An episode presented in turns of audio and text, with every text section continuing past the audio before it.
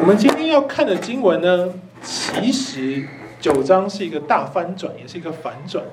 它是唯一在士师记里头呢，聚焦于以色列如何行神所看为恶的事情。所以从第九章的故事里头，其实我们可以知道一个看这段故事的概念，也就是其实信仰的高山低谷啊，真的就在一念之间。这堂课的名字叫分歧，是第一部分哈。分歧点其实都隐藏在最光鲜亮丽的时刻。我们一直说基甸是诗记中的核心，他所带来的拯救跟胜利，基本上可以说是震古烁今的。他用三百人呢，抵挡了十多万的陆军坦克部队啊！就凭他他所做的事情，帮助以色列人就脱离了米甸的压迫。而基甸忠实的在他的一生，真的是在他一生当中执行神所托付的呼召，所以他强调，我们上次有说，他让所有以色列人知道，耶和华才是这个民族真正的领袖和保护。所以我们上次特别强调，他并没有要造以弗得，让所有的人陷入偶像崇拜。有另外一个名字叫耶路巴利，对不对？这是他。打败偶像、拆除巴利跟亚瑟拉祭坛所赢得的名字，所以基甸他的侍奉起点是去除偶像崇拜，他愿意冒着生命危险摧毁巴利跟亚瑟拉的祭坛。以福德，他代表的是基甸的侍奉，是基甸这一生做了很多事情，所以他。成为士师拯救以色列之后，他为他这一生的侍奉下一个总结。他用以弗得成为一个象征。旧约很常拿象征来成为传递信息的工具。比如说，我举个例子：以色列人过约旦河的时候，有捡十二块石头立起来，对不对？好，约书亚不但在河里立了十二块，他同时拿了十二块到那个基利心上面，基利心上面立起来。神跟他说：“你要这样立，而且那立起来的十二块石头，你要在上面写律法，这样大家就知道你过约旦河是神的带领，并且要传递的是神的律法，这叫象征。基利心山上面那个有律法立着的石头，应该要是一个象征。所以基甸。”整个旧约的以色列人物，很多时候都会使用这样的象征来传递信息，因为书卷我们说过嘛，书写跟书卷在当时并不是最普遍的沟通跟传递工具，口传律法跟眼所见的环境跟一些寄存的象征，才是他们传递信息最重要的方式。所以以弗得就是基甸要传递给他后代跟以色列人的信息，它是象征他的侍奉，意思是以弗得就是基甸我啊，我只是披挂在大祭司身上的代表，是圣灵在我里面，是上帝的灵在我里面带领我来拯救所有以色列人。你所看见眼睛看的基甸，就像你看见大祭司身上的以弗得是眼可见的，一个代表里头有至圣圣灵的象征。所以基甸要所有以色列人看见这个以弗得，就想起神同在才是我们拯救蒙德拯救的关键。所以每当神为他们以色列人兴起士师的时候，就是他们希望今天希望他们想到，就就像兴起基甸我一样。是神与每一个士师同在，就像你们现在所看见、所经历的，是神与基甸同在，使我们能够脱离敌人的手。而这一切，哎，你们以色列人要记得啊，你们行了耶和华眼中看为恶的事情，但是他仍旧主动的在士师身上把圣灵放在身上施行拯救，这是神的怜悯。好，所以。以弗得要强调的就是，你要记得神怜悯我们，你要知道是神在我们当中，使我可以拯救你们。所以基甸直到他做以福德，他都没有脱离士师在传递上帝信息、显明上帝旨意的模式。那以色列人当然也在相同的模式当中啊。当基甸死后，人们就又回到了腐败的道路上，甚至比他的父职辈更加腐败。所以基甸的故事让我们看见第二个部分，后面耶弗他才可以呈现出来的悔改。所以其实基甸跟耶弗他中间这个亚比米勒，他中间这一个章节其实是救恩跟救赎的预表。我们要怎么看呢？好，我们现在就来看啊。基甸死后，经文告诉我们，以色列九章号九章号第一节，以色列不记得耶和华他们的神，就是那位脱离他们拯救四围仇敌之手的，他也不照着耶路巴力，就是基甸向以色列所施的恩惠对待他们家。好，这是第八章的尾巴。我们现在的九章一节。主角就出现了，耶路巴力的儿子亚比米勒到示剑他的母舅那里，意思就是他是示剑人，他的妈妈是示剑人。好，四十年后，这是四十年后的事情哦。基甸死了哦，以色列让我们看见，从八章的尾巴到九章一节，让我们看见以色列选择把巴力当他们的神。不止如此，他们把基甸所留下的以弗得成为。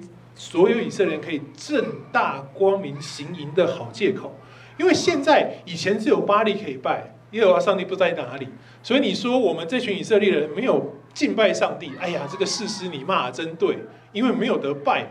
好，现在很好，基甸有了以福德，我们巴力有像可以拜，那基甸让我们知道有以福德，我们就把以福德拿来拜耶和华，现在我们就可以向上帝证明。上帝啊，你以前说我们离弃你，现在没有哦，没有哦。我虽然有巴力，可是你看我每天很认真的拜以福德，我两边都要。这是以色列人在士师记当中一直有的氛围，他们无法放弃迦南地的信仰。至于为什么无法放弃，我们下一课在下一堂课再讲。很有趣，其实他们。很合乎科学理性的，无法放弃哦。你都觉得那是迷信，什么偶像崇拜？不是，我跟你讲，迦南的宗教超科学、超理性。这我们下一次再说。好，总之呢，这一次以色列人说：“OK，好，我拜巴力，我现在进步了，上帝，我没有离弃你，我拜福德来证明我没有离弃你，正大光明的行营。”所以以前只有单单只有巴力跟亚舍拉祭坛两边比重不同，现在一样了，两边比重一样，重视度一样。以色列把基甸留下这个信仰的信息跟象征，变成了名叫耶和华的偶像。这是以色列人行营经文说的做法。那以弗得刚刚说第一个传递信息。第二个，基甸做这件事情是给他所有家族的提醒。以弗得什么时候做的？我们上次知道是基甸拒绝做王治理以色列人的时候做的，对不对？所以以弗得这个提醒是对他家族里面的，同时两个层面。这是我拒绝做王，你们要知道，不是我们可以，我的儿子们呐、孙子们呐、后辈们，你们要知道，是上帝使我们可以，所以大家记得，我们不能做王。所以在八章尾巴说，我不治理你们，我的儿子也不治理你们，这是给他家里的提醒。而以弗得这个基甸拒绝做王的象征性物。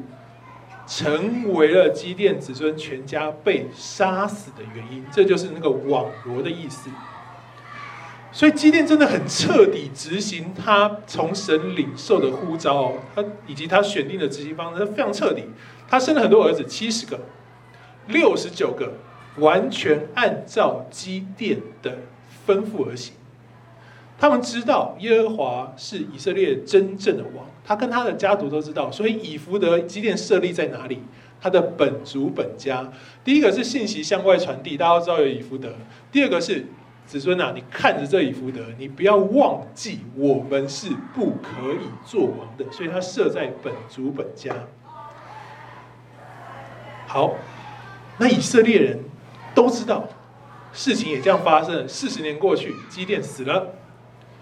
以色列人真正要的是什么？你看他们行营既要巴力又要耶和华，所以代表他们其实要的根本不是这些东西，他们要的是一个平稳、安全、富足的生活。哦，这超吸引人的，对不对？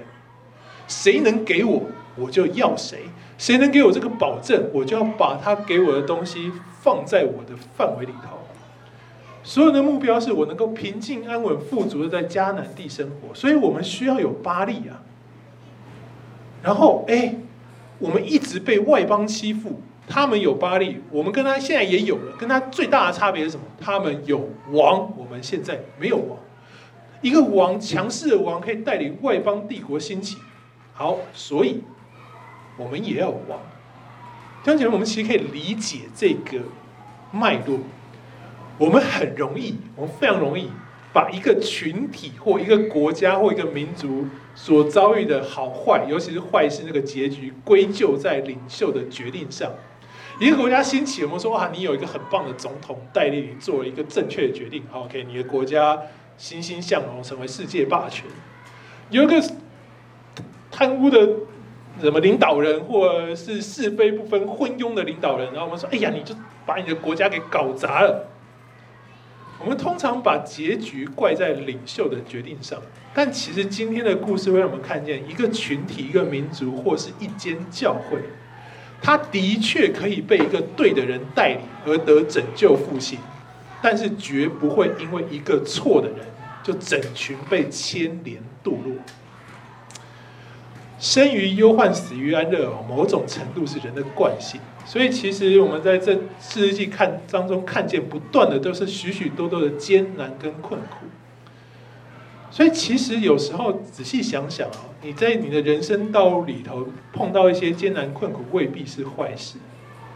在痛苦错误的光景，只需要一个人坚持他跟随着神，坚持那对的事情，坚持这个见证，你就会看见他带来好的改变。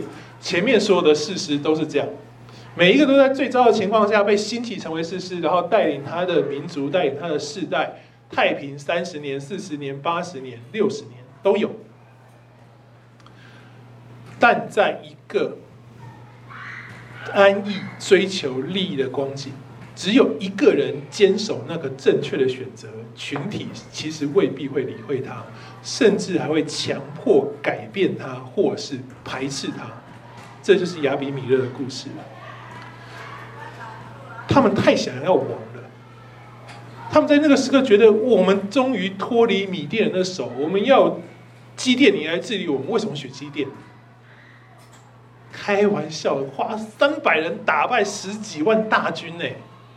这么优秀的战略家、大能勇士，我们怎么能不选他当做治理我们的王呢？众人一直有这个期盼，基甸就是都不答应，直到他死都不答应。可是这个众人的期盼呢，就成为了基甸家族的诱惑。其中一个妾示剑人所生的儿子亚比米勒，就因着感受到了这个期盼，以及对自己身份的不认同，落入了魔鬼的网络。所以弟兄姐妹，这告诉我们一件事情：是你怎样会被魔鬼诱惑？你忘记了你是谁？我们其实今天都说我们是基督徒，我们是上帝的儿女，对吧？可当你忘记了，你就落入了魔鬼的掌握。就像亚比米勒，他忘记了他是基甸的儿子。经文特别写事件的妾，对不对？好像只属于妈妈那边，然后后面告诉我们母舅这一边，代表的是他其实忘记了他另外一半的血脉是来自耶路巴利。他完全把自己当成世界人的弟兄，他忘了他是谁，所以他落入了魔鬼的网络。而且老实说，他超有才能的哦，亚比米勒非常有才。他基本上如果放在现代，你是一一定那个什么商业周刊会去采访他的。他就是一个白手起家、突破限制、打破社会僵局、开宗立派、开山立业的祖师级的人物哦。看到了一个需要，世界的需要，社会的需要，也看见了自己提提升自己，满足那个需要的机会，就彻底的抓住了他。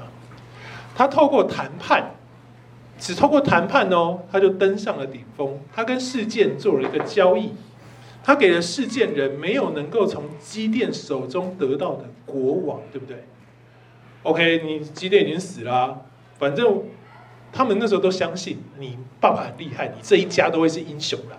所以 OK 好，基甸你死了没关系，他的目标你后面有七十个，哪一个都应该都有继承到基甸的血脉嘛。好，他给了事件人没有能够从基甸手中得到的国王，所以第九章我们看见没有称呼他是事实，反而称呼他是王。没有一个士师去用王这个称呼跟位分，十二位真正的士师没有一位被称为王。相反的，在士师记，所有的王都是敌对上帝的存在，全部都是外邦王，包含这个亚比米勒。所以他其实，你从这里就知道他是彻底落入魔鬼的掌控，所以他成为敌对上帝的存在。那个王的 title 跟位分，他不是按着神的心意所立的王，他是去争取、去得到、去成为这个王，这是世界的做法。所以。今天你们就知道一件事情啊，事实里面，无论你看士师怎么说，里面真的不会有亚比米勒，他真的不是事实，不是只有统治跟治理就可以算事实啊。事实有很多很多的条件，我们之前都说过了。那我们今天就要来稍微研究一下亚比米勒喽。我刚刚说注释书，所以其实你如果去看一些士师记的书籍注释书，你可能会看见有人跟你讲一件事情说。其实基甸呢，他一直都怀有当国王的心志，所以他把儿子取名叫亚比米勒。因为亚比米勒这个希伯来文呢，这个名字分为两个部分，在那个白板上啊，大家看一下。我写的是英文啦，因为我写希伯来文，我们其实没没多少人看得懂啊。这是英文，但是原则上就两个部分，两个单字，前面是 Up，up 就是希伯来文的 up，其实就是我们祷告那个阿巴父，也就是所以。亚比米勒前面那个 A B I 呢，它的意思就是我父亲，好，阿巴父嘛，啊，我父亲。Milak 是希伯来文的国王，所以好，有人说你看基甸哦，因为我们之前都把基甸读很快，所以他不想当士师，他想当国王，所以他把儿子取名叫我父亲是国王，哦，就是我不能当，但是不好意思，那就给你当嘛，啊，好。可是这样取名字，如果真的这样，你看我们之前讲了那么久，那为什么他要拒绝？百姓立他当王呢？好，我们刚刚说嘛，过去大家都把基甸读得很糟糕啊。你看家里有偶像啊，又不怎么想当士师，推推拖拖啊，然后又因为当，只好因为当了士师，然后不小心沾了上帝所赐那个大圣杖的光，他没做什么，突然就赢了，他又不好意思卸下士师的职分，所以只好不当王。但是只要把盼望放在儿子身上，你应该会看到这一类的解释。但其实哦，基甸不是合格士师的这个推论呢，我们已经花了四堂课去推翻它嘛。所以其实这个字义分析没有错哦，前面阿爸真的是阿巴父，真的是我父亲，后面米拉克也真的是国王。但这个字义分析这种翻译呢，其实哈都看你的选择啊。所以这个字义分析其实也有更合神心意的选择，只是因为我们刚刚讲，大家对机电都有一些偏见，所以不太多人选择这个翻译。怎么说呢？A B I，你看不看我的 A 写的特别大，对不对？好，啊，把这个开头如果是放在名字，这个名字不常意味是人的肉身父亲，因为 A B I 它通常是大写，所以它象征的是大写的 F，就是 Father 的那个 F。你我用英文去讲，你可能比较容易理解，所以它其实是个大写。好，英文的大写都有特别的意义，对不对？好，它可能是某种特别神圣的存在，比如说你要加了，或者是你要写一个空格的概念。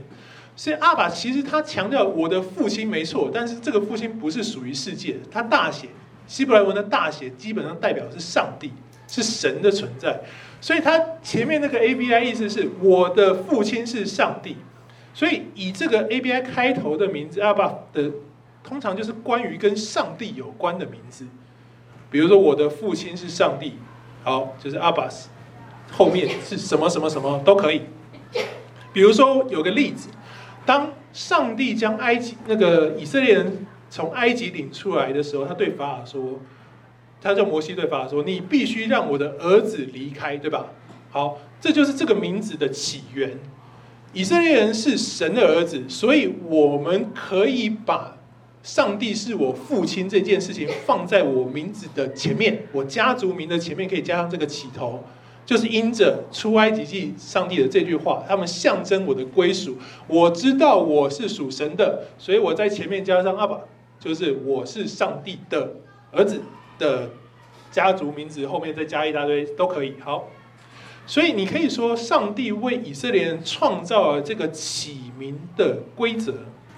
如果神的子民以色列是他的儿子，那耶和华就是他们的父，这就是这个前面那个阿爸大写的原因。所以这样整个看下来，其实基甸帮亚比米勒取这个名字，真正的意思是我的父亲耶和华是国王，就跟他一直以来所要传递的信息是连贯的。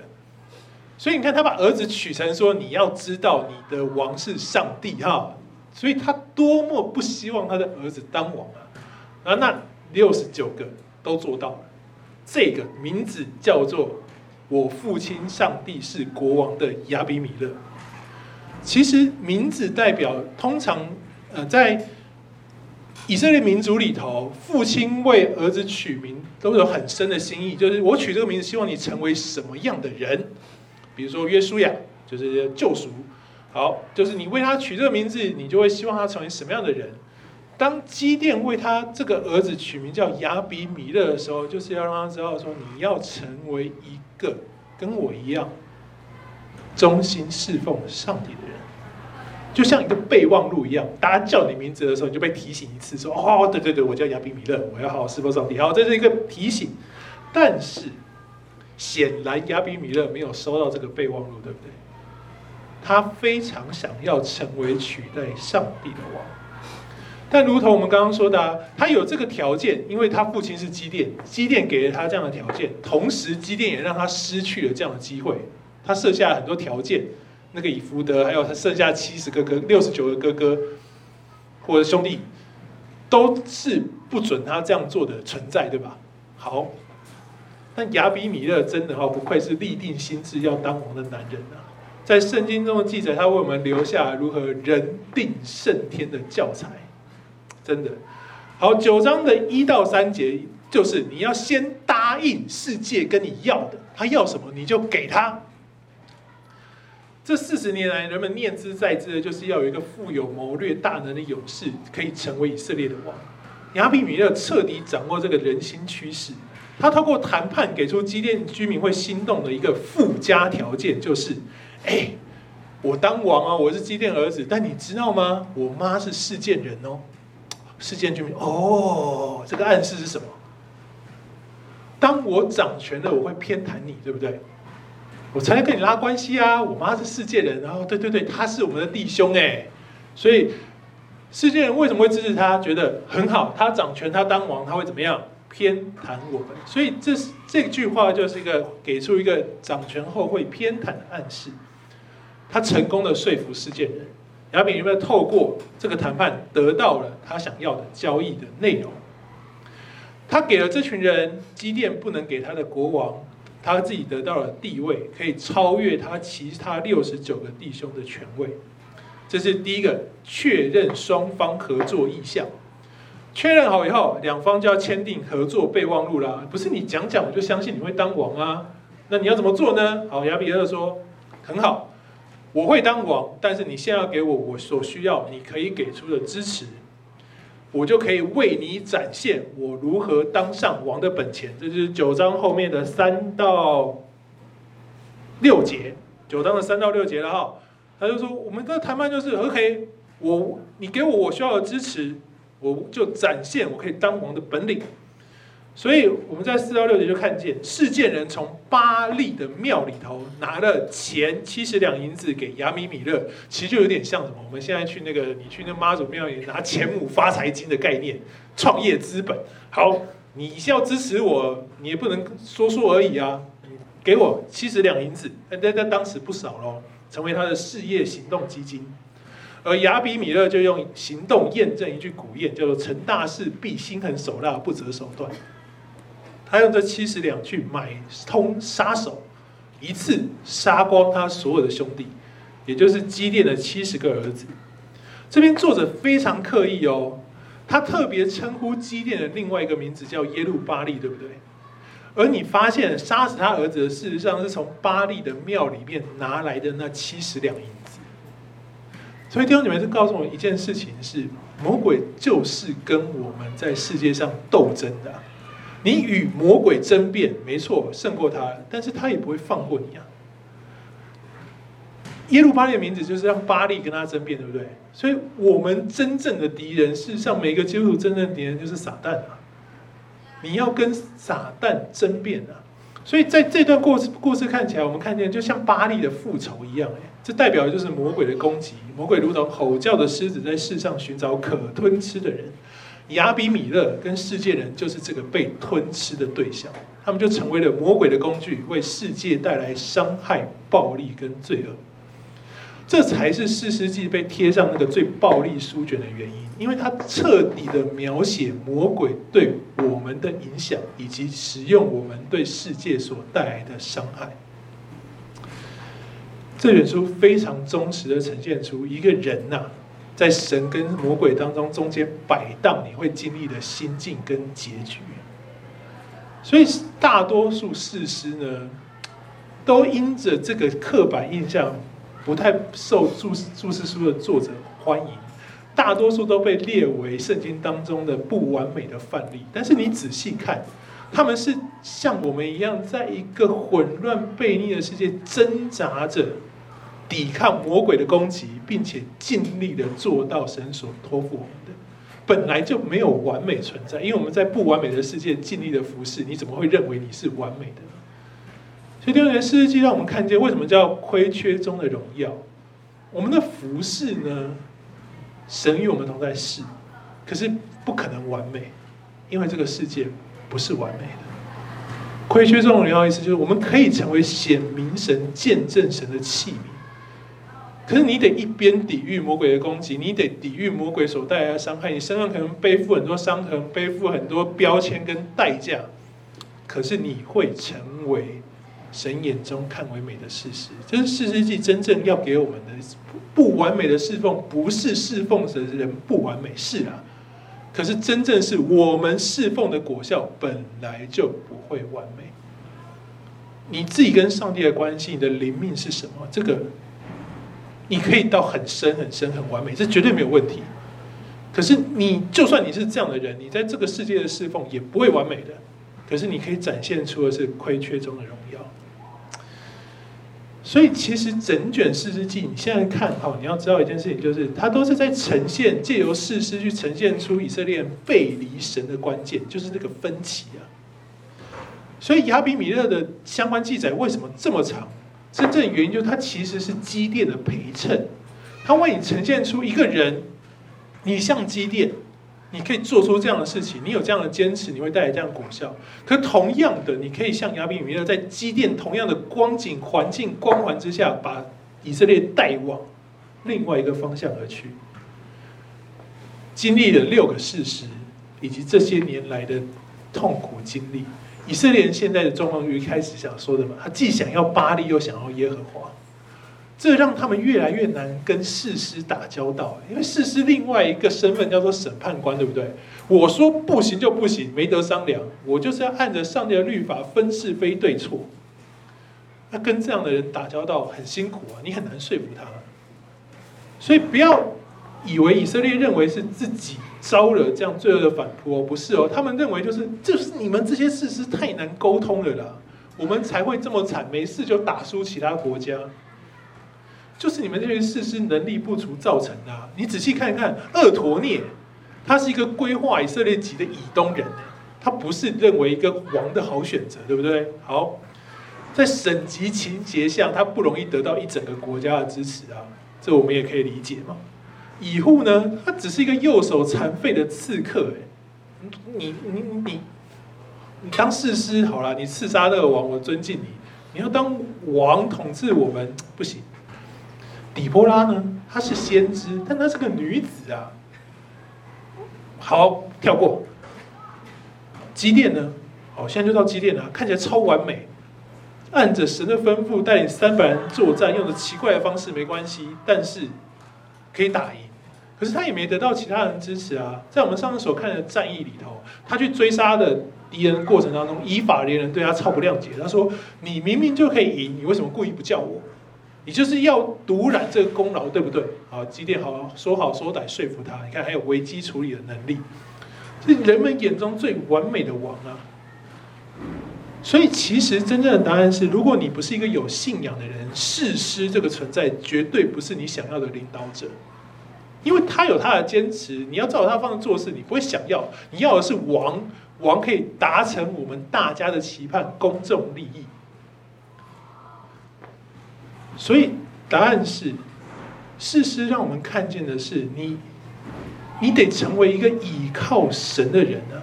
你跟士师同在，你就要跟他一起在那个担忧恐惧中学习倚靠神，因为什么都不知道啊。你不知道他怎么做事，你也不知道这样会赢。那个激烈的打法怎么看都觉得会输，但他就赢了。可是中间的担忧跟恐惧一个都没有少啊。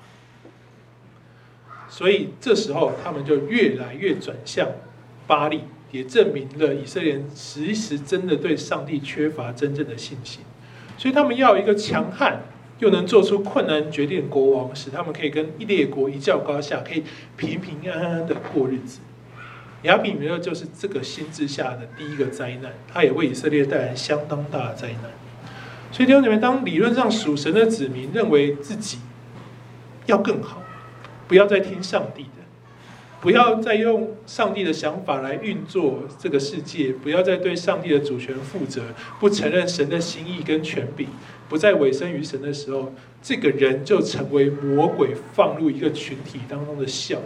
这个笑就让全团发起来，成为一个带着罪恶的群体。所以，我们最近在读哥林多前书嘛，你可以很深的体会，当一个人成为这样魔鬼的工具，这个笑的时候，他可以对群体带来多大的影响。所以，亚比米勒剩下的作为，你都可以在九章看见，我就不多说了。今天的笑五花八门哦，对吧？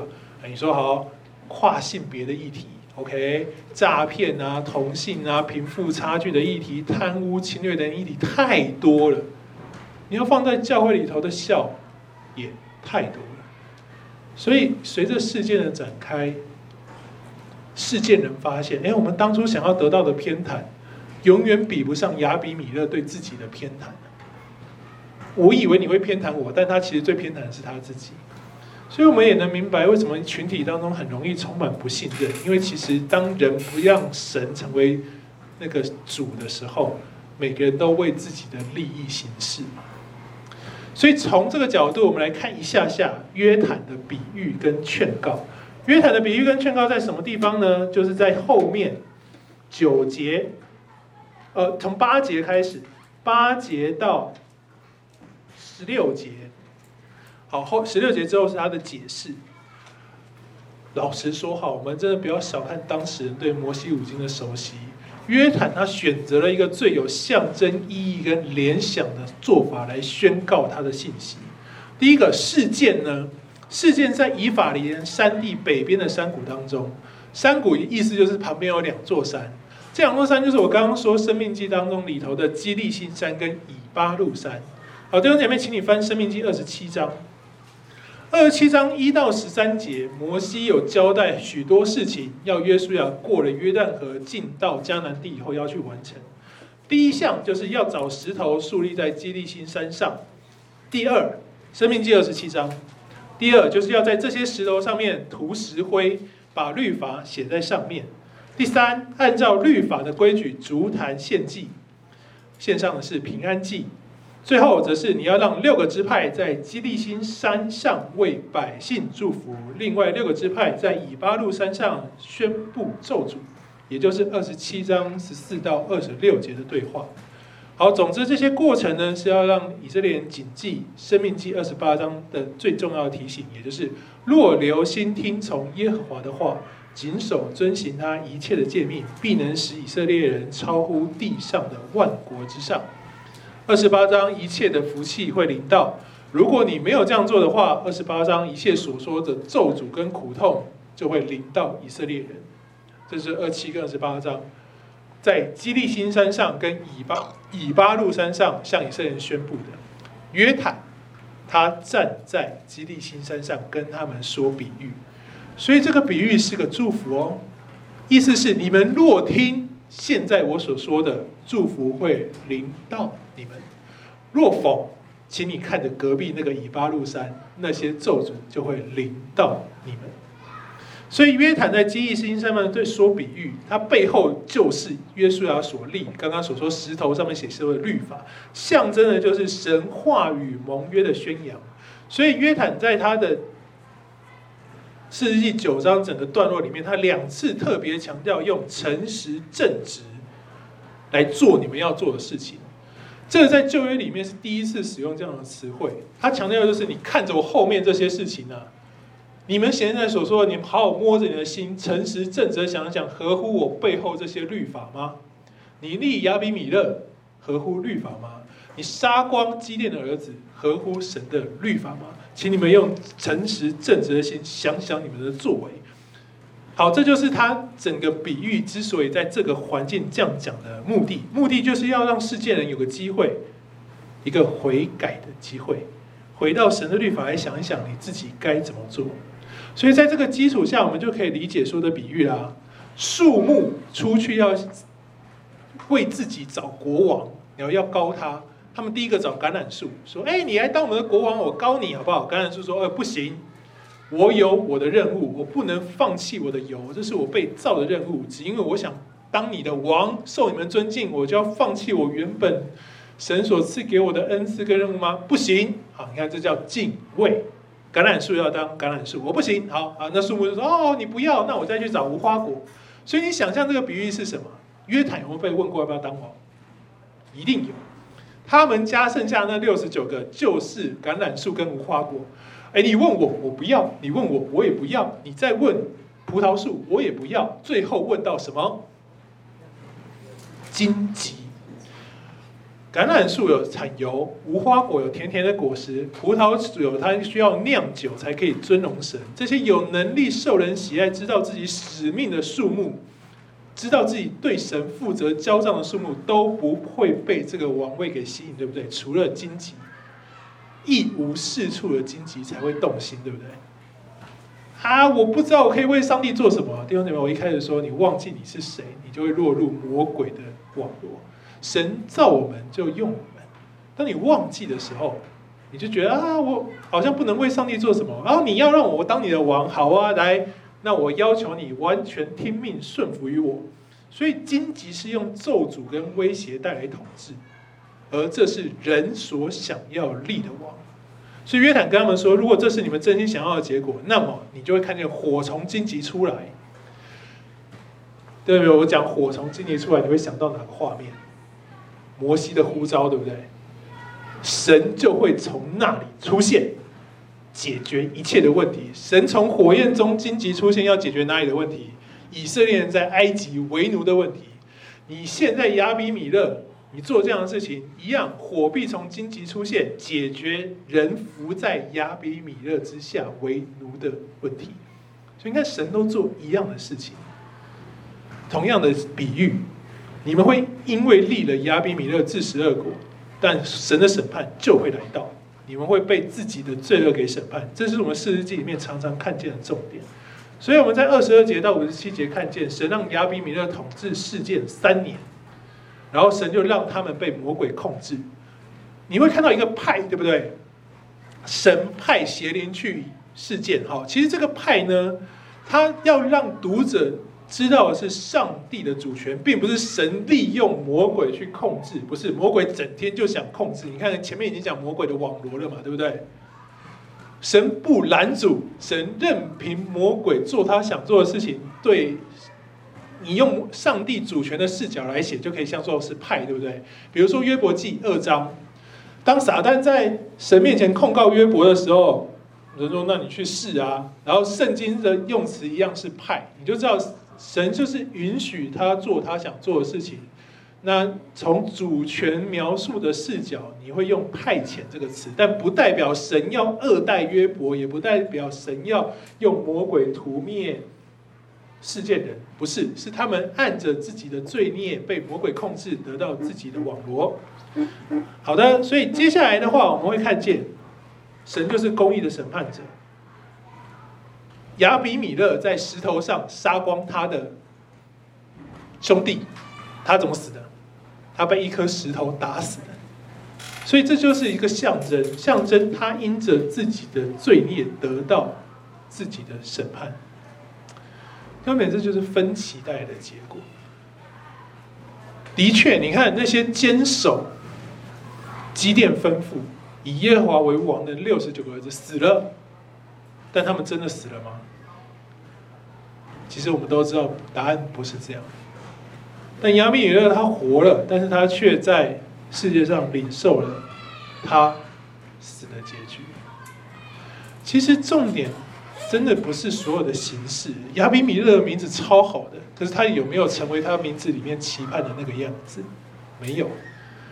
所以弟兄姊妹，信仰的传承这边告诉我们一点是：你留下任何形式都没有用的。你要好好的传承你的信仰，你上。耶稣告诉我们，就是要有仆人的侍奉。什么叫仆人的侍奉？不是我为你立下所有的标准，我为你留下所有的象征都没有用。你得陪着做，陪着想，陪着改。这叫仆人的侍奉，就是陪着一起做。所以，你如果跟你的孩子，或者你任何想陪伴的弟兄姐妹，你期待让他跟你有。更认识神的生活，你不可能只跟他说坐下来说说，你必须陪着他侍奉，必须在侍奉当中陪着他一起去想怎么侍奉，然后在每一次侍奉的果效、效果回馈当中陪着改。你留个名字啊，嘴上说说其实都没有用，你得到的就只是亚比米勒，在信仰当中，他把信仰变成他争权夺利的工具。所以你看看今天的世界啊，基督教有好多的宗派，里头有许许不多的的做的做法，每个基督徒有自己所看重的。其实你真正我们需要的就是你要一起侍奉神，你才能够发现真正的上帝是什么样子。因为所有做法的不同，老实说，它都来自同一个传统，哎，就是使徒所传下来这本圣经。真正导致这些。分歧的变化的关键是所有人读圣经导致的那个不同的结论跟诠释。可是这些东西你要怎么印证？就像你看见旧约一样，你要在实际的事件当中，你才可以印证出来。所以基督徒你不可或缺的就是侍奉，你不可能坐在这里听一听就成为一个好基督徒，不可能的。你只有透过侍奉，你才有机会印证你所听见的圣经，并且明白真正的道理。不是强调旧约中上帝就是愤怒，也不是只有新约当中上帝有爱。事实是，当我们阅读圣经，当我们在侍奉的过程当中，我们会发现从旧约到新约这个进程，在我们身上真实的展现出来。我们会更明白真理，认识神的愤怒，明白神的爱，看见圣旧约的启示，对神对罪恶的看法，或对罪人的爱，有更完全清晰的看见。所以侍奉会帮助我们更认识耶稣基督的十字架，我们可以体会神如何被那邪恶的事物激怒，然后他看见他为何被激怒，因为看见这些恶开始伤害我们自己，开始伤害彼此，就像亚比米勒做的一样。他我们必须付出代价，但神太爱我们了，所以他让他的儿子在十字架上为我们付出了那罪的代价，承担了上帝的烈怒。有什么比与上帝永远分离更为痛苦呢？所以耶稣在十字架上面喊的是：“我的父，我的父，你为何离弃我？”因为那个死亡不是他应该经历的，那个与神永远隔绝那个死亡，他纵然只经历三天，对他来说也是他不应该经历的，或不曾想过要经历，所以他非常的痛苦。所以使人从罪恶当中，从世界的混乱当中认识救赎。就是接下来耶弗他故事的起点，所以耶弗他这个士师，他重点在讲的就是救赎。我们阅读他相关记载理解的关键，你就必须从救赎这个动作去想。前面是亚比米勒，他已经为世界带来罪恶了，然后神现在要展开救赎，所以耶弗他这个士师，他的所作所为完完全全跟前面的不一样，非常特别。他是新约救恩耶稣基督最。行动的启示跟预表，好，按照士师记的标准模式哈，我们看见它前面有两个事实，叫做陀拉跟雅尔，对不对？它基本上都在处理亚比米勒带的影响，处理好了，可以色列人仍旧去行耶和华眼中看为恶的事，对不对？而且这一次，好，我们看第十，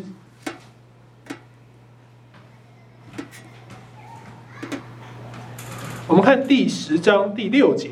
好，这一次他们敬拜的神明超多的，对不对？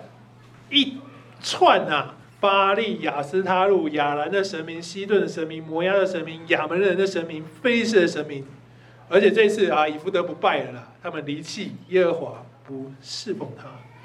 耶和华的怒气就发作，好，这我们都知道。所以你看，那时候以色列人超自由的，好多，就像我们吃的自由程度，跟我们今天台湾的宗教自由没有差太多，对不对？他们最终面对的就是以手段残忍著称的亚门人，亚门人非常残忍。所以，当人有这样子随心所欲的自由的时候，你会发现人哦会越来越残忍，你会越来越痛苦。但是。接下来非常有趣的是，以色列人展现了他长足的进步。我们终于在四世纪这一连串的痛苦、罪恶、过错当中，看见了一个可以鼓励我们每一个人的可能性。第十节，以色列人这次没有任何人提醒他，他就主动的去求告神了。哎呀，我们太苦了，糟！我们现在知道，我们得回去求告我们的耶和华，哀求耶和华说：“我们得罪了你。”因为我们离弃了我们的神去侍奉诸巴力，哎，说的很正确哦。前面那个“诸”就是所有的神明的意思。上帝就在这个回应上更深度的回他们哦。以前上帝就说一求告我就立刻来救，对不对？也不跟你多讲什么就救你。现在上帝说，来，你给我想清楚，你们竟离弃我去侍奉别神，所以我现在不再救你们了。你就去哀求你所选择的神明，你遭遇急难的时候，你就叫他来救你啊！我看这上帝。趁现在酸一下有没有？哦，逮到了哈！你来求我，你现在主动求我，就告诉你，你活该去去找他们。为什么这么苦？因为你看，一个很大的矛盾哦。他们拜亚门人的神，结果被亚门人残忍对待。所有以色列人知道，这个神一点用都没有啊。所有的偶像信仰。它基本上是满足人的需求而产生的。你仔细去看每个宗教、每个偶像，基本上没有产给你带来所谓带来拯救的可能性。早期的古代近东的迦南宗教，通通没有。你说今天我们什么佛道教好像有，我跟你讲，这是演化而来的，也就是他们吸纳了这些基督教不错的东西放进去，告诉你我也这样。不要觉得这不可能哦。前阵子就是我看到很多那个。你去那个什么诶，殡仪馆啊，就很多间嘛。隔壁的你以为他在办追思礼拜，不是，他是佛教在办告别式，放诗歌啦，分享啦，讲一读经给你听啦，然后告诉你你未来如何上西方极乐世界。你有没有跟我们的追思礼拜一模一样？我跟你讲，人的宗教都可以进化的啦。广纳百川啊，好的就吸过来用用。所以你从过往到现在，你可以发现所有的偶像宗教也是越来越跟我们很难分。原因就是这样，我们不能改，但他们可以啊，没什么限制嘛，我爱怎么改就怎么改啊。所以其实呢，在最早期跟上帝信仰为敌的古代近东的宗教，没有任何拯救的可能性。意思就是，你信就这样，你不信就这样。啊，你只是现在这样，我也不管你，你家的事。总之，你如果要我的好处，你就来听我的；你得到坏处，不好意思，那是你自己倒霉，跟我没有关系。这是过过往古代近东的宗教。所以他们突然发现，我信亚门的神，然后被亚门人攻击，这 nonsense 嘛？所以好，回来哀求耶和华。上帝骂了他们以后，他们没有放弃耶，接着说：“那个好啦，上帝啊，我们犯罪啦，那个。”上帝骂很凶啊！骂完以后，他十五节，耶以色列对耶和华说：“那个我们犯罪了，上帝，你现在哈，你爱怎么对我们，就怎么对我们。我们在亚门手上太苦了，随便你，你现在要怎么对我们，你照你看为好的做。哇塞，超级顺服，你有没有发现？然后他们就直接做了，上帝没有回答他们哦，他们就干嘛了？去除掉他们中间的外邦神明，侍奉耶和华。”然后我们才看见耶和华因以色列所受的苦难，心里焦急，对吧？焦点，这就是进步啊！就是四世纪真正要带给我们的道理。神顺着以色列人的变化，用这些步骤改变他们的意念。我们刚刚看十到十五节、十六节，通通都是他们主动去做的。士师不知道是谁哦，这时候没有士师哎，没有任何先知来告诉他你要这样做。这群以色列人自己讨论出我们现在应该这样，叫做悔改。所以悔改有一个非常非常先决的条件，叫做主动。你没有办法叫一个人悔改的啦，真的，除了他自己真的受不了他的生活，他愿意改变，这才叫悔改。这是基督教信仰里面最重要、最重要的环节，主动且真心的悔改。是。请问我刚才第十节开始到这这这一段啊，感觉好像就是呃，以色列人跟神。求告，然后好像很自然的对话，但是我不太能想象这是什么情景，不是好像要透过先知还是什么？好，直接就可以他听到。你如果问我呢，我个人觉得是神直接说，在嗯，你说在出埃及记，神在西奈山上说话，其实。在雷轰闪电伴随之间，他里面也有清楚听见神的声音。所以在这个时候呢，当然不会是什么全国哈，你就看见天上发光，上帝的声音全部都那样。我觉得不一定是这样，应该是一个地方，一个地方，上帝对这些人说，然后他们传扬。所以呃，上帝会向信他的以及。跟随他的人显现，这是绝对没问题的。就是所有士师跟，你看基甸看过嘛，对不对？所有先知也看过，所以你说是单数一个人看见，或者是复数群体，我个人比较倾向复数群体，因为这个氛围是大家所产生的。但你说是不是全国大家一次性同时看见？我认为不可能。对，好，差别大概就在这里。所以是既有一个群体，我们的信仰一直都是群体性的。借由这个群体把这个信息传递给其他地方，大概是这个意思。好，OK，我们就继续下去了哈。所以记得主动跟真心的悔改是我们最重要、最重要的事情。所以这些人就直接去除掉他们中间的使命。然后我觉得《世界》的作者超可爱的。他用超级拟人的手法，让我们看见，当你这样做，神是怎么样的想法。他说：“神迫不及待想要赐下拯救，他为此心焦啊。”你一做，发神是迫不及待哇，发现没有救到你，心里焦急，这就是神的爱。但是神的爱，弟兄姊妹，是用令人难以想象的方式展开哦，一样没有事实，突然就开战了耶。在第十一节，啊，不是十七节，十七节的语句非常的特别哦。两方直接开战，在基列跟米斯巴聚集对战，而且事实仍旧没有出现。而且十七节，你看雅兰人被招来，被谁招来？亚门人被招来。好，有两种可能，第一种是以色列下战书，这个可能性我认为不太大。因为次序上后一句以色列的描述是，他也聚集，也聚集，它是联动前面的，对不对？我前面发生了，后面才产生聚集，叫做也聚集。所以亚兰人先被招来，在基列，以色列人发现了之后，他们在米斯巴聚集，这是文学上次序上比较可能的描述。也聚集是一个被动的语态，是因着亚门人在激烈安营才发生的聚集。所以他们才会彼此问呢，哎，我们都来了，那现在谁先出去打亚门人，谁就当领袖，这样好不好？当领袖就是当士师了。我们都来了，那我们都愿意打，那谁当士师，谁先出去，谁就当士师。好，所以那谁招来的？这就是第二个可能，也是比较大的可能。亚门人是被上帝招来的。好，这一样没有任何证据哈，这就是。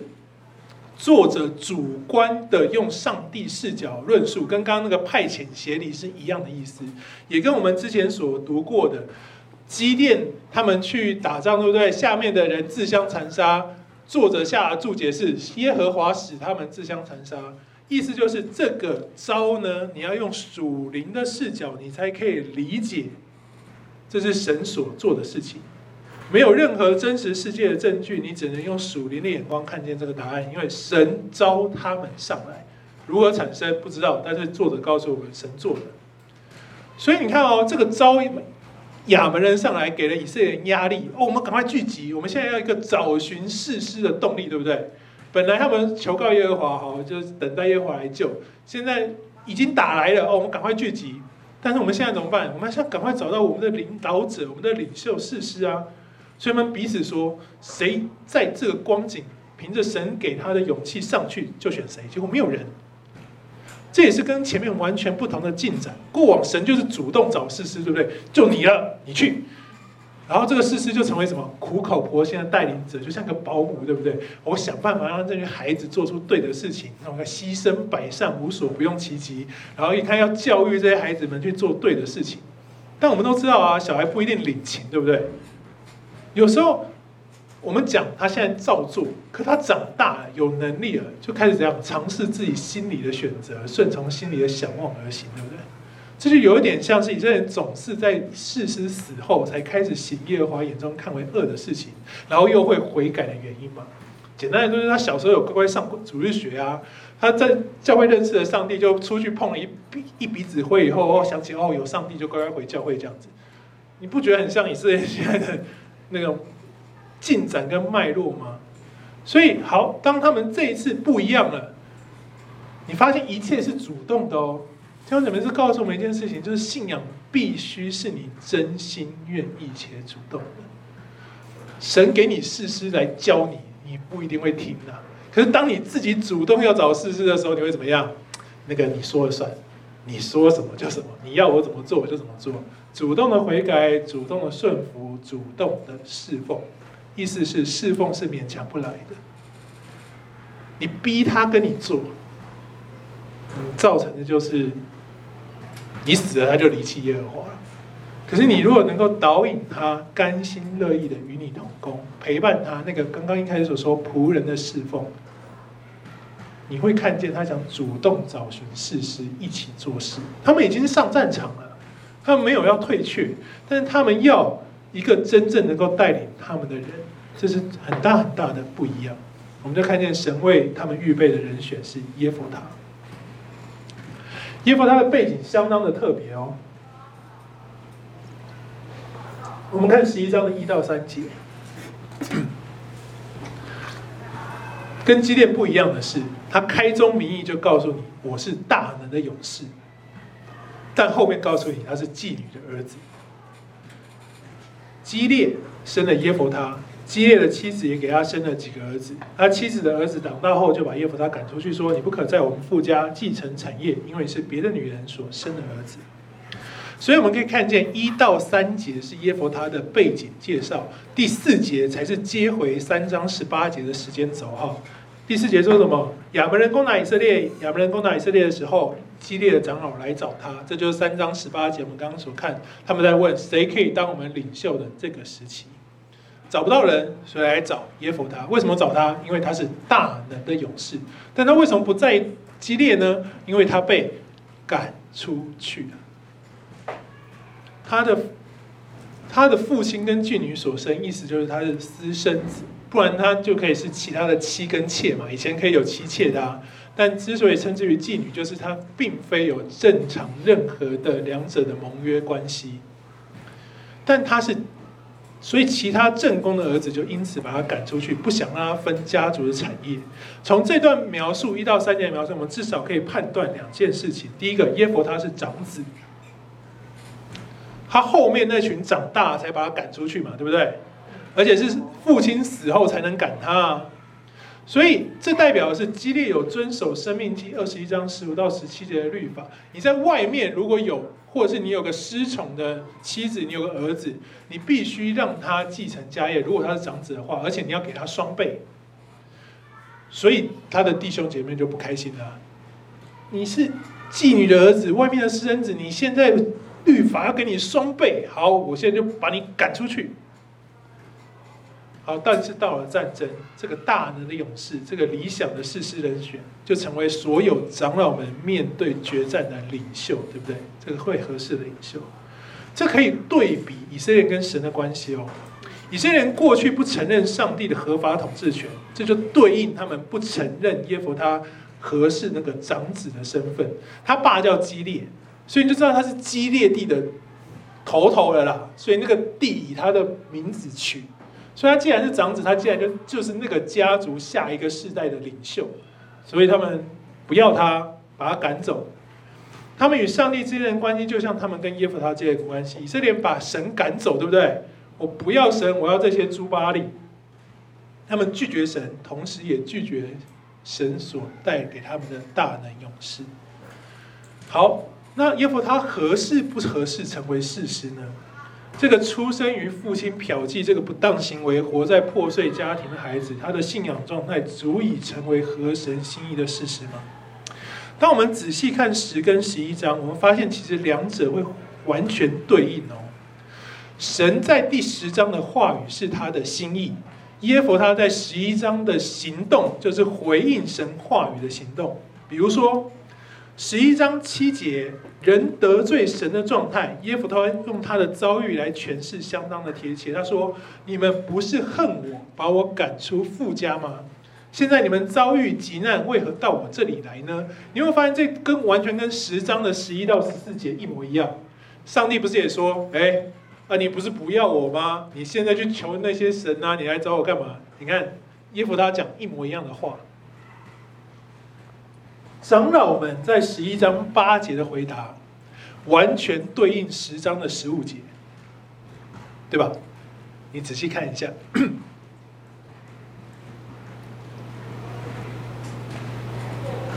而上帝在十章十六节的心境。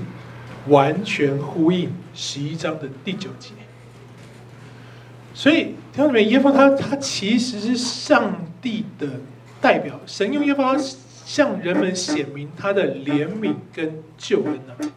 意思是，纵然人得罪神，把神从心中赶走，但耶夫他的行动，他所说的话，象征就是悔改后必然带来的和好。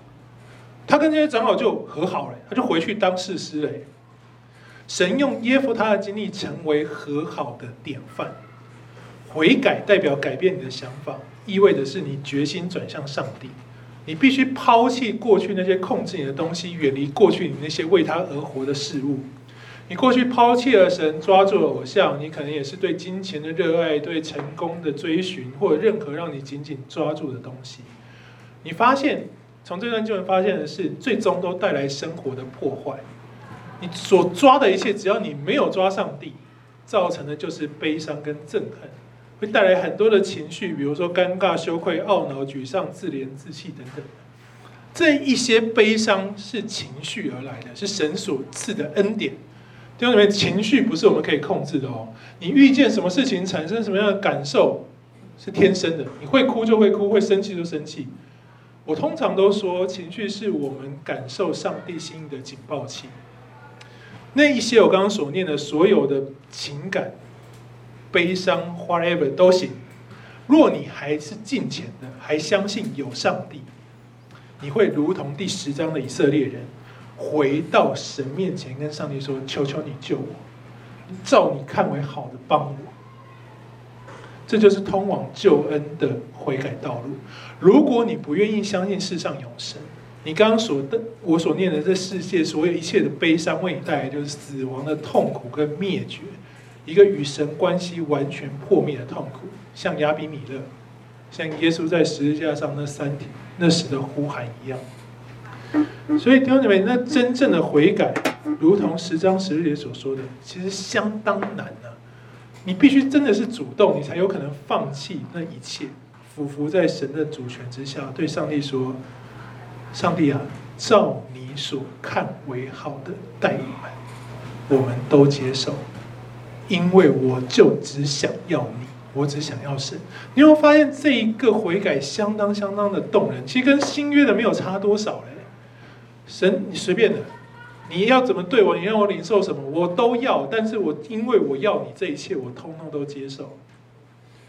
放弃你的期盼，放弃你对恢复过往荣景的期盼，或是接受病痛无法完全好起来的现实。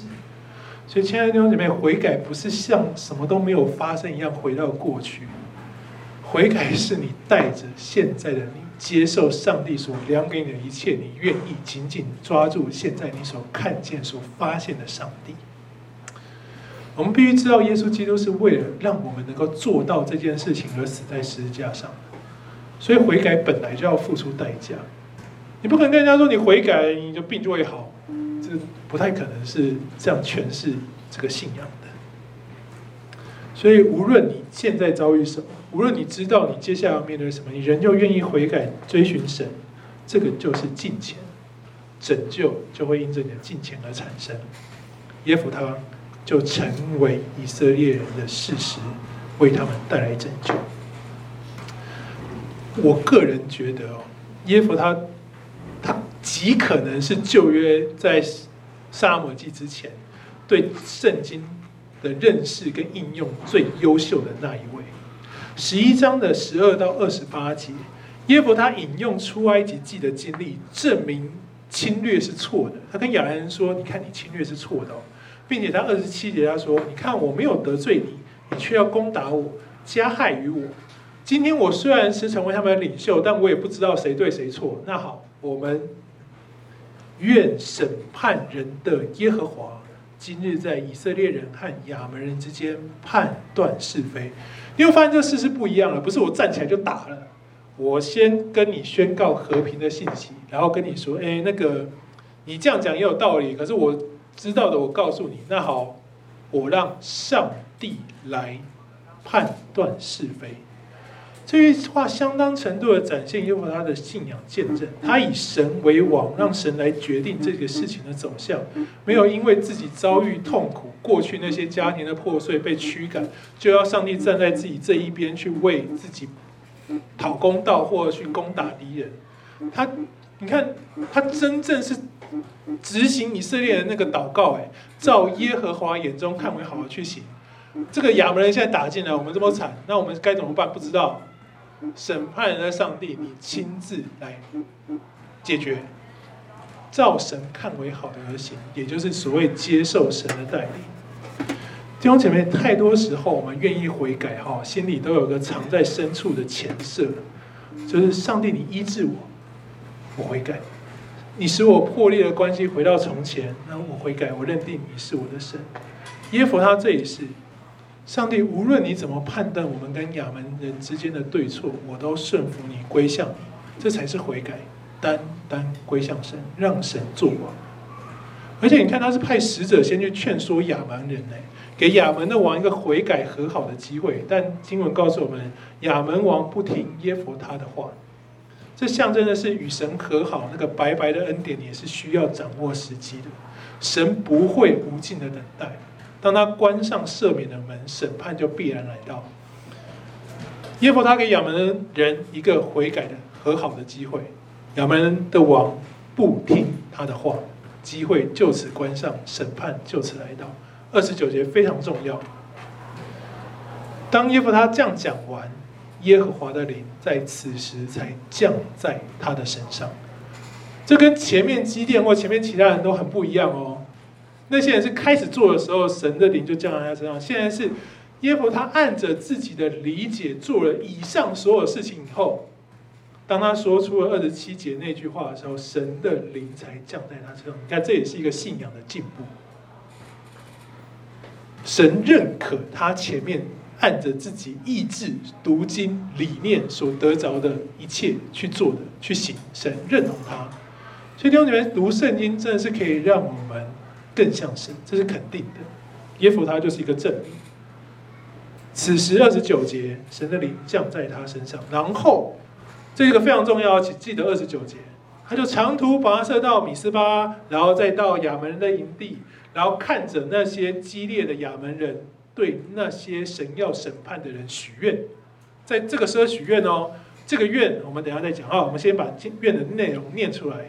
你若真的将亚门人交在我手中，我从亚门人那里平平安安回来的时候，无论谁先从我家门出来迎接我，就要归给耶和华，我必将他献上作为燔祭。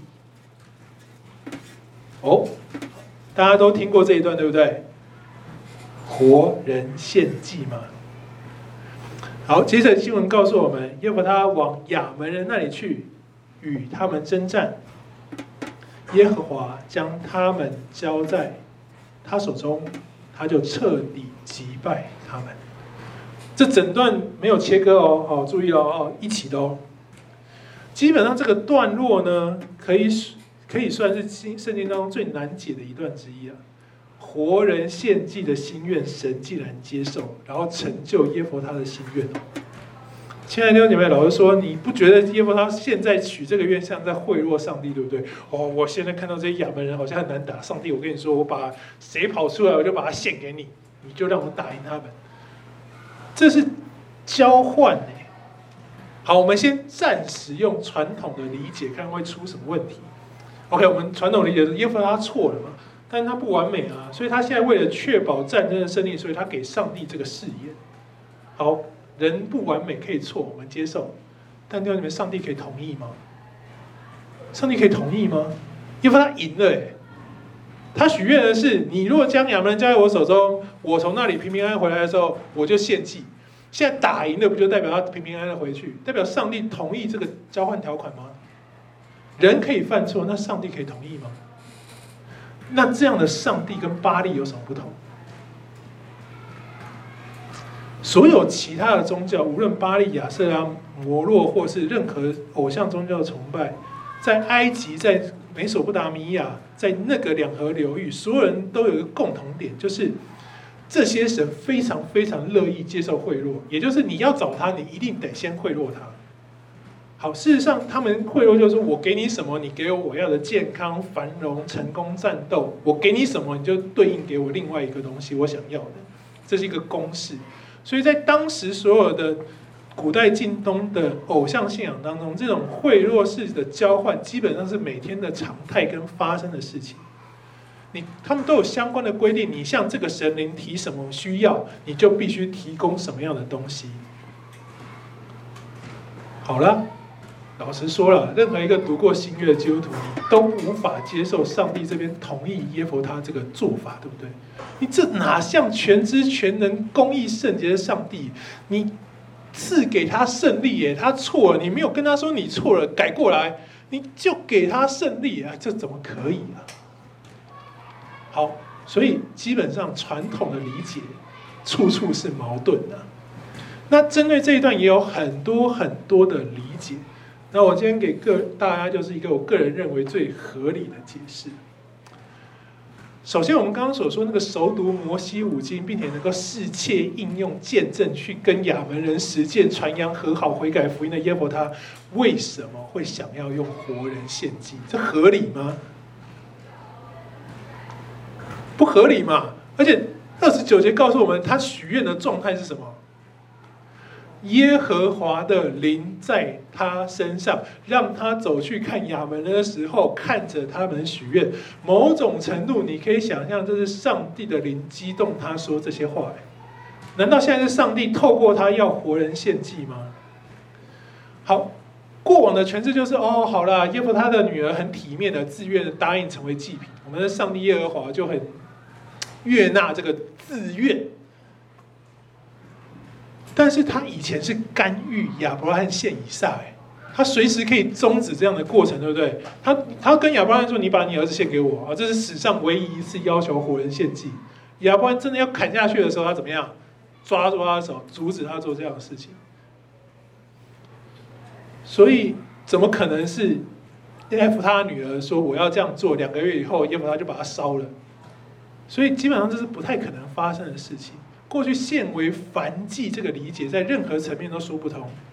所以呢，我们第一个解释呢，你必须按照上下文，然后同时你需要对文字有一些琢磨。不然有一些解释要为耶弗他开脱，要为上帝开脱，但是却很好笑。比如说，有一个学者说啊，其实呢，耶弗他这是一场误会啊，他其实心里面想的是要献动物。没想到是他女儿自己先跑出来了，所以他只好将错就错，把他女儿献上去。上帝也觉得啊，反正你无心之过嘛，我也不好要你违反誓言，所以反正士师记里面很多人都错，也不差错你这一个。但这个解释好，的确好像就不是想要活人献祭，是误会。但是太天马行空了。耶弗他最爱的小羊羔会知道他什么时候打赢，然后第一个冲出来迎接他回家，这可能吗？好，而且真正会在等人回来的是谁呀？人嘛。好，第五章我们还记得那个西西拉的故事，对不对？西西拉在那个底波拉的诗歌里面，第五章有一段说。他家的人都在盼望他回来，等着他回来要分战利品，或者是期待他可以平安归家，对不对？所以当时，任何男子出去打仗回家，在等的就是女子嘛。而三十一节那个无论谁先从我家门出来迎接我，希伯来原文的文法是限定用在人身上的，所以耶弗他讲的时候，就一定是一个从房子里走出来的人，而不是一只羊。所以刚刚那个解释是不通的，虽然好像你为耶弗他开脱了，为上帝解释了，但是这 nonsense，这也是不合理的。所以最重要、最重要的就是我们刚刚的十一章二十九节，神为什么激动耶弗他这样子许愿？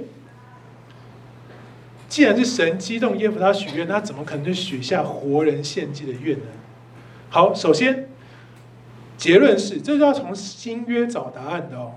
在新约里头，在许多的章节，甚或在部分的旧约里头，都新约是最直白的说，你要把身体献上，当做什么活祭，是圣洁的，是神所喜悦的。好，我们今天都非常明白，成为活祭不是我们要把我们烧死在祭坛上，对不对？不然我们献为活祭不早死光啊？献为活祭意思是让我们完全效法基督，与他同钉十字架。所以你在字面上看到的牺牲语言跟文字，实际上不一定要代表你是透过实际的动作杀死，对吧？我刚刚念的经文是新约的，是保罗所说的，但现在是旧约啊。燔祭这个动作呢，希伯来原文它基本上跟燃烧无关，它描述的你看起来像燃烧，是英文的一种翻译的结果，那没办法。就是，这就是语言转换必然产生的错误解，不能是错误。希伯来文“燔祭”这个词汇，它实际上是叫做“上去”，全部上去。意思，燔祭，燔祭的规矩是烧尽，对不对？什么都不可留。意思就是我把一切献给神。所以“燔祭”这个词汇，它真正代表的是我什么都不留，我把一切献给神。你什么赎罪祭、平安祭，你都有自己留下一些可以吃的，对不对？只有燔祭是通通要烧光，要归给上帝的。所以“燔祭”这个字不代表就必然有火。希伯来原文它是说上升，全部给上去，全部给上去，一切都给主。他象征的就是耶弗他的意思就是好上帝。你现在带领我打赢亚扪人，我让我家的一个人完完全全的奉献给你，一生侍奉你，象征的是把这个人完全献给神，什么都不为自己再打算了。所以你有没有看见那个耶弗他女儿在哭什么？哭结不了婚，结婚叫做为自己打算，现在哭结不了婚叫做我不能再为自己打算了，我要一切把我自己交给神。比如说，最接近、最接近这个概念的旧约是马拉基书三章二到三节，是这样说的：他说，他来的日子，谁能当得起呢？他显现的时候，谁能立得住呢？因为他如炼金匠的火，如漂洗者的碱，他必坐下如炼净银子的人，必立心洁净利未人，熬炼他们像金银一样，他们就凭公义献供物给耶和华。马拉基书三章二到三节。这里面的炼净跟献上献供物，就是燔祭的词字根，意思是一模一样的。很大程度利未人在执行的遥祭也是这样概念。利未人摇祭意思就是跟上帝摇一摇，就是跟上帝打招呼说：“嘿，上帝，嘿，你看这里摇给你看，我现在要把这个全部献给你。”你不要看错了，就是这些，所以摇一摇以后就献上去，就是一个打招呼的概念。你看我来了，我把你跟我说我要全部献上的献上，所以我摇的东西全部烧尽，也没有任何一个利未人因为执行摇祭就把自己也烧掉了嘛？没有，所以意思就是献这个燔祭其实也是代表耶弗他向神许愿，上帝你让我经历你，我必将我家里的一个人完全交好，让他来侍奉你。神所有要的祭都是代赎，代替他所爱的人们死。旧约只有动物的血可以代人死，没有人代人死的。新约死的是神的儿子，为人死，就只有动物跟神的儿子可以为人死。所以献祭这个词汇在耶弗他的语会词境里头，它是个象征。弟兄姊妹，燔祭是有规定，只能烧哪些东西的，其他东西你烧了不算燔祭的哦。他只能烧羊啊、牛啊、鸽子、雀鸟，对不对？其他烧了不算数的。所以事实是，耶弗他的女儿没有死，没有被烧掉，不是被烧掉。在新约甚至旧约，女性有一个特权，她可以起誓侍奉主，她以未婚的身份在会幕以及上帝的门口服务，也可以说是女性的拿细耳人。比如说，出埃及最早最类似的经文在出埃及记三十八章八节，他说他们用在会幕入口处服务的妇女的镜子，制作了铜盆跟铜座，那是在建会幕的时候。所以他说什么？这些在门口服务的妇女有很多的铜镜，所以拿过来做成铜座跟铜盆，所以你就知道从那个时候就有这些人。这是出埃及记的时候。那撒母耳记在四世纪后面嘛，以利的两个儿子行了恶，其中一个最大上帝非常不满意的恶就是，他们以祭司的身份与这些侍奉的女子睡觉，也就是用他祭司的职分强迫他们为自己提供性服务，破坏了他们的誓约，这是他们被神审判的主因之一。另外一个就是乱献祭、偷吃祭物。所以在前在后，这个都好像是他们生活的常态。所以你可以知道，在士师记没有直接提的原因，就是这是他们生活的环境，寄存的现实。所以他不需要多解释什么。这些女子有时候她可以有更多祭司职分的参与，比如说帮助献祭，有时没有，就是在门口那个招待。总之呢，他们这段时期要做这样的侍奉，他们就必须像是嫁给上帝一样。所以你说修女也是其来有自啊。从那个时候就有这样的传统留下来，就像嫁给上帝一样，你就可以做这件事情。那你要离开，你可以离开哦，去结婚生子的时候，你可以离开。所以耶弗他女儿所立的愿是一生不离开，就像他所回对应起来的嘛，献为燔祭，完全不为自己打算，完全不留下，全部献给神，一生不离开。所以耶弗他此时的心境，其实就像撒母耳记的哈拿一样。哈拿在圣殿的祷告也是跟上帝说：“我把我的儿子全部献给你，你让我有儿子，我就全部给你。”哦，这到底谁的儿子？啊，所以总之呢，这边也是一样啊。我献上我的女儿为主所用，完全忠心的献上，而他女儿也乐于回应神。所以，请问是谁叫他去哭独身的？他自己耶，没有，耶弗他没有说好了，你不能再结婚了，你去哭一哭吧？没有啊。他同意，他知道他要这样做的时候，他为自己要舍下的那个东西在悲痛。好，那女生的悲痛我们可以接受。那耶弗他的悲痛，他在悲痛什么？三十五节，你会发现，哎，我们很大误会都出在三十五节啊！你这边那么难过干嘛？你又没有要杀掉他。好，弟兄姐妹，你想一想，那些创启地区的宣教师，他父母让他出国的时候，会不会悲痛？你越亲密的那个亲子关系，你越舍不得这样的分离。可你知道他要去，他为神国摆上，他要去那些可怕的地方宣教，你也会悲痛，你会舍不得这样分离啊！而且经文的三十四节告诉我们原因，她是独生女啊，在基甸生了七十个儿子的情况下，耶弗他只有一个女儿，哎，代表耶弗他也唯一的子女，他就基本上不可能当主妇了嘛，对吧？所以。他女儿在哀悼处女，意思就是他舍弃了自己的梦想。他知道自己需要结婚，他有这个传宗接代的责任，他有这个梦想。可是你发现的是，当他全职要摆上的时候，他必须放下自己的梦想，停止各种规划。这总要一点调试期的嘛。所以，弟兄姊妹，一个属灵眼光的产生，哈，代表你过去梦想的属灵死亡了。所以你需要一点时间调试好自己。所以他去花两个月的时间，让自己怎么样，好好的处理好自己，预备好心，全职侍奉。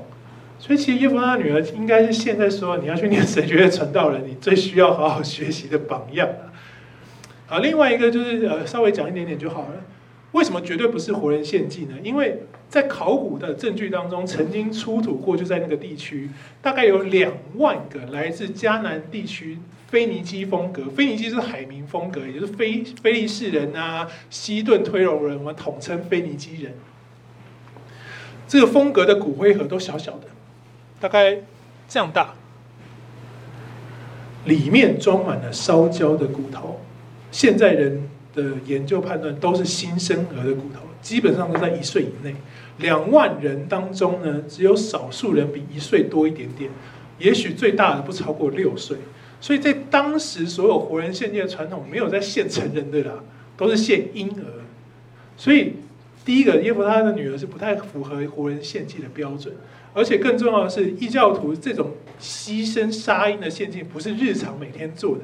而是在需要的时候在做，比如说我们中国童话不是常常说那种河神生气了丢一个下去他就乖乖的，对不对？同样的，你杀婴儿献祭是要为了安抚愤怒的神，大部分都是你遭遇重大灾祸的时候。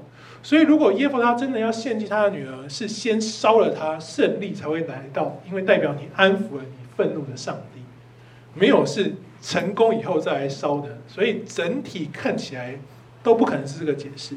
所以耶和他的作为跟贿赂上帝无关，他的誓言表达的是他对上帝救恩侍奉回应的感激，又回到侍奉。所以你悔改哦，雅各书告诉我们啊，信心没有行为是死的。你怎么证明你是一个悔改的人呢？你不是到处告诉他说我就整 天口里必称耶稣基督，吃饭必祷告，不是真正一个悔改的人，是一个侍奉神的人。你愿意明白神的心意，把你自己摆上在神的作为，愿意像耶和他一样，我愿献上我一切所有，毫不保留。所有的事实都是这样摆上的，而耶和他让我们看见，他的后代也可以如此这样摆上，这是哈拿如此献上撒母耳的基础。所以，其实我觉得很恩典的，就是神让我们看见悔改的保守。那同时，另外一个恩典是侍奉很辛苦，所以那个女子去哀哭，对不对？但是你有没有发现后面告诉我们一件事情是，有一群女子怎么样陪她哀哭，然后以至于最后成为一个习俗，每年。以色列年轻女子会出去四天纪念耶弗他的女儿。好，这边又是文字上翻译的问题了。纪念，你可以翻纪念，也可以翻哀悼，也可以翻庆祝。总之呢，这是一个超级复合词汇的字。所以你不同版本，有的会跟你说哀悼，有的说纪念，有的说庆祝。那到底是什么呢？答案其实最合适的翻译是安慰。这一群女子每年的这个时候会去。安慰耶弗他的女儿，因为她一生这样侍奉神，没有结婚，孤独的，所以她需要的是属灵群体、属灵同伴的扶持。而这样去扶持侍奉妇女的作为，就成了以色列人的习俗，一个很美好，就在旧约就产生的属灵同伴的支持跟鼓励。所以弟兄姐妹，旧约其实真的就是新约的预表。当我们看见新约这一切美好的答案，你实际操作起来，可以在那个混乱、伤害、痛苦的时代带来拯救跟安慰，甚至连侍奉你都不会是孤独的。这群女子就去安慰她，去陪伴她。所以弟兄姐妹，这就是一个为基督而活的生活。你在那个分歧点，你必须知道做出正确的选择，而这个选择很大很大的程度是悔改。因为只有悔改可以让你真正认识神，并且侍奉神，并且让你成就荣耀神的见证。这就是耶弗他跟亚比米勒的故事。好，一次讲两个哈，还真的是会比较长时间，不好意思，真的是没办法。那我下礼拜又又不在了，哎，我下礼拜在，但是我十十二号又不在了，所以三月是？三月四号，我看一下哈。三月五号，三月五号可以上，三月五号可以上。我十二号不在，然后十九号不行，所以下一次是三月五号跟二十六号。对，因为我十二号在青重，十九号在东府，所以都是同样时间，没有办法。好，所以呢，就不好意思啦，我们今天上的比较长，但下一次我们就要看参孙了。参孙也是我觉得一个非常非常有趣，我很喜欢的故事。